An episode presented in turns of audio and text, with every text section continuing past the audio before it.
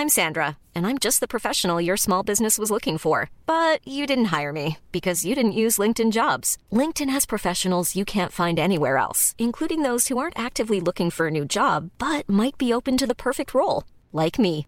In a given month, over 70% of LinkedIn users don't visit other leading job sites. So if you're not looking on LinkedIn, you'll miss out on great candidates like Sandra. Start hiring professionals like a professional. Post your free job on linkedin.com/people today. Te lo cuento, te lo cuento. Tu dosis diaria de noticias. Muy buenos días. Comienza tu día con toda la información en tu dosis diaria de noticias. Así que vámonos a las notas. Los líderes prorrusos y separatistas en los territorios ocupados de Ucrania le pidieron a Rusia anexar de una vez la región del Donbass tras los referéndums ilegales. Los líderes de las regiones separatistas del Donbass se mueren por ser parte de la Rusia de Vladimir Putin, tanto que han hecho un trip a Moscú para pedir personalmente que de una vez se formalice la anexión de los territorios que ilegalmente tuvieron referéndums este fin de. Pero quien no tiene llenadera es el portavoz del Kremlin, Dmitry Peskov, quien advirtió que como mínimo quieren conquistar todo el territorio de la región de Donetsk.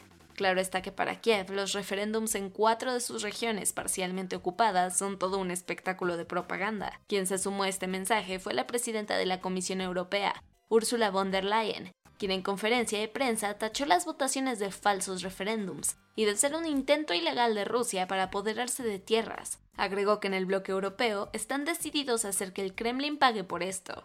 Con ello propuso otro paquete de sanciones, Mientras tanto, el gas de los ductos rusos Nord Stream 1 y 2 sigue escapándose a la superficie del mar Báltico, tras las misteriosas explosiones que los dañaron. Con ello, emergieron las sospechas de sabotaje de parte de Moscú en las filas de los gobiernos suecos, danés y alemán. Este último teme que los gasoductos queden inhabilitados para siempre. El huracán Ian impactó las costas de Florida siendo categoría 4, provocando evacuaciones masivas y daños por doquier mientras Cuba la sigue pasando mal. Rozando la categoría 5 y dejando ver un poder arrasador, el huracán Ian impactó las costas de Florida en la zona de Cayo Costa, cerca de la localidad de Fort Myers. Lo hizo siendo categoría 4 y con vientos sostenidos de unos 240 km por hora, provocando lluvias torrenciales, inundando en su totalidad localidades como Naples, y causando marejadas de miedo. Esta histórica supertormenta provocó la orden de desplazamiento para unas 2.5 millones de personas y ha dejado sin electricidad a más de 1.6 millones de habitantes. Entre tanto, los medios locales afirman que está dejando daños catastróficos y las autoridades advirtieron que se prevé que cruce todo el estado. Ahora lo único que puede hacer la población es resguardarse, esperar y resistir, mientras en Cuba apenas están levantándose de los daños que este ciclón dejó. Tristemente dos personas murieron y la isla sigue tras 24 horas bajo un apagón total, después de que colapsara su sistema eléctrico dejando a más de 11 millones sin luz. Según el gobierno de Gustavo Petro en Colombia, al menos 10 grupos armados acordaron un cese al fuego, incluyendo los disidentes de las FARC. Por seis décadas, la búsqueda por la paz en Colombia ha sido un anhelo lleno de altos y bajos. No por nada en 2016 tuvo lugar el acuerdo de paz entre las autoridades y las FARC-EP, pero ahora, con nuevos grupos armados al acecho, una nueva dinámica en las relaciones de poder criminal en el país y la llegada de la nueva administración del izquierdista Gustavo Petro, puede que la estrategia necesite una manita de gato. Esto lo sabe bien el nuevo Presi, que desde que tomó el poder prometió buscar la paz total con estas organizaciones. Al respecto, ahora las autoridades anunciaron que al menos 10 de estos grupos, incluyendo la banda criminal Clan del Golfo, las autodefensas Sierra Nevada de Santa Marta y miembros disidentes rebeldes de las FARC, Acordaron de momento un cese al fuego y stop a las agresiones. Ojo, porque esto no está ni cerca de ser un acuerdo de paz, pero al menos ya son acercamientos. Vámonos a los cuentos cortos. Miles de mujeres y personas gestantes salieron a las calles este miércoles 28 de septiembre para conmemorar el Día de Acción Global por un aborto legal. Bajo consignas como aborto sí, aborto no es solo decido yo, varias colectivas exigieron que se garantice el acceso a la interrupción del embarazo legal y seguro para todas. En la Ciudad de México, las manifestantes partieron del Monumento a la Revolución y avanzaron por Avenida Juárez en dirección al Zócalo, exigiendo que se respete el derecho a decidir sobre sus propios cuerpos. Además, unieron contingentes de personas trans y no binarias, visibilizando la identidad de todos los cuerpos menstruantes y gestantes.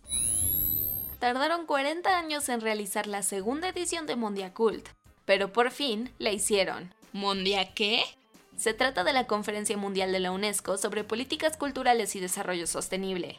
La cita de esta segunda velada cultural fue en la Ciudad de México de la mano de 160 ministros expertos y autoridades de todo el mundo. Entre ellos, Alejandra Frausto Guerrero, Secre de Cultura de México, Beatriz Gutiérrez Müller y, por supuesto, Audrey Azulay, directora general de la UNESCO. Ahora hicieron un llamado a la cooperación internacional en favor de la cultura, así como implementar estrategias para detener el tráfico ilícito de obras y promover su restitución.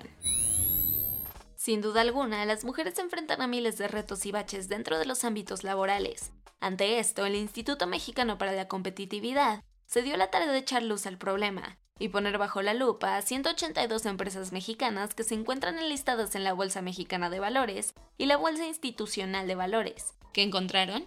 Resulta que únicamente 7 de estas compañías tienen a mujeres como directoras generales. En solo 19, mujeres ocupan la dirección de finanzas y únicamente 39 mujeres ejercen la dirección jurídica. O sea, 117 no tienen a líderes femeninas en áreas altas en jerarquía. Durante 12 noches consecutivas, el nombre de Masa Amini ha sido coreado en las calles de Irán. La jornada de protestas en contra de las leyes opresoras que inició con el asesinato bajo custodia policial de Masa llegó a su doceavo día. al parecer no tiene intenciones de detenerse. Con todo y la represión orquestada por las fuerzas del régimen de Ebrahim Raisi, que ha cobrado la vida de al menos 75 personas, el movimiento sigue en pie.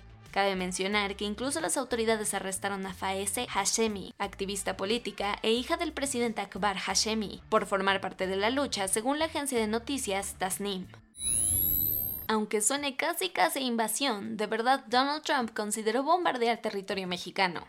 Pero tranqui, tampoco en plan de guerra, sino porque quería deshacerse de los laboratorios de drogas que tienen los cárteles mexicanos, al menos eso es lo que cuenta Maggie Aberman, reportera del New York Times en su nuevo libro Confidence Man, que retrata la era del republicano como presidente de los Estados Unidos. Allí narra que en la oficina oval el exmandatario sugirió a sus asesores en varias ocasiones tomar esta medida, aunque siempre le dieron el avión y no pasó a mayores. Por cierto, el texto se publicará el siguiente martes. Para sustos, el que se llevaron las y los pasajeros de uno de los vuelos de Singapore Airlines, que viajaba de San Francisco al aeropuerto de Changi en Singapur, después de que un sujeto a bordo hiciera una amenaza de bomba falsa. Por suerte, todo quedó en eso, una falsa alarma, por lo que el avión aterrizó en tiempo y forma, tras 16 horas y 25 minutos en el aire. Eso sí, entre que eran peras o manzanas, la Fuerza Aérea de Singapur no escatimó en medidas y envió a dos de sus aviones caza a escoltar el vuelo. Al final, cuando tocaron tierra, el sospechoso fue entregado a la policía. Y eso fue todo por el día de hoy. Yo soy Ceci Centella y nos escuchamos mañana para tu dosis diaria de noticias. Bye. Hey, it's Danny Pellegrino from Everything Iconic. Ready to upgrade your style game without blowing your budget? Check out Quince. They've got all the good stuff shirts and polos, activewear, and fine leather goods, all at 50 to 80% less than other high end brands. And the best part? They're all about safe, ethical, and responsible manufacturing. Get that luxury vibe without the luxury price tag. Hit up quince.com slash upgrade for free shipping and 365 day returns on your next order. That's quince.com slash upgrade.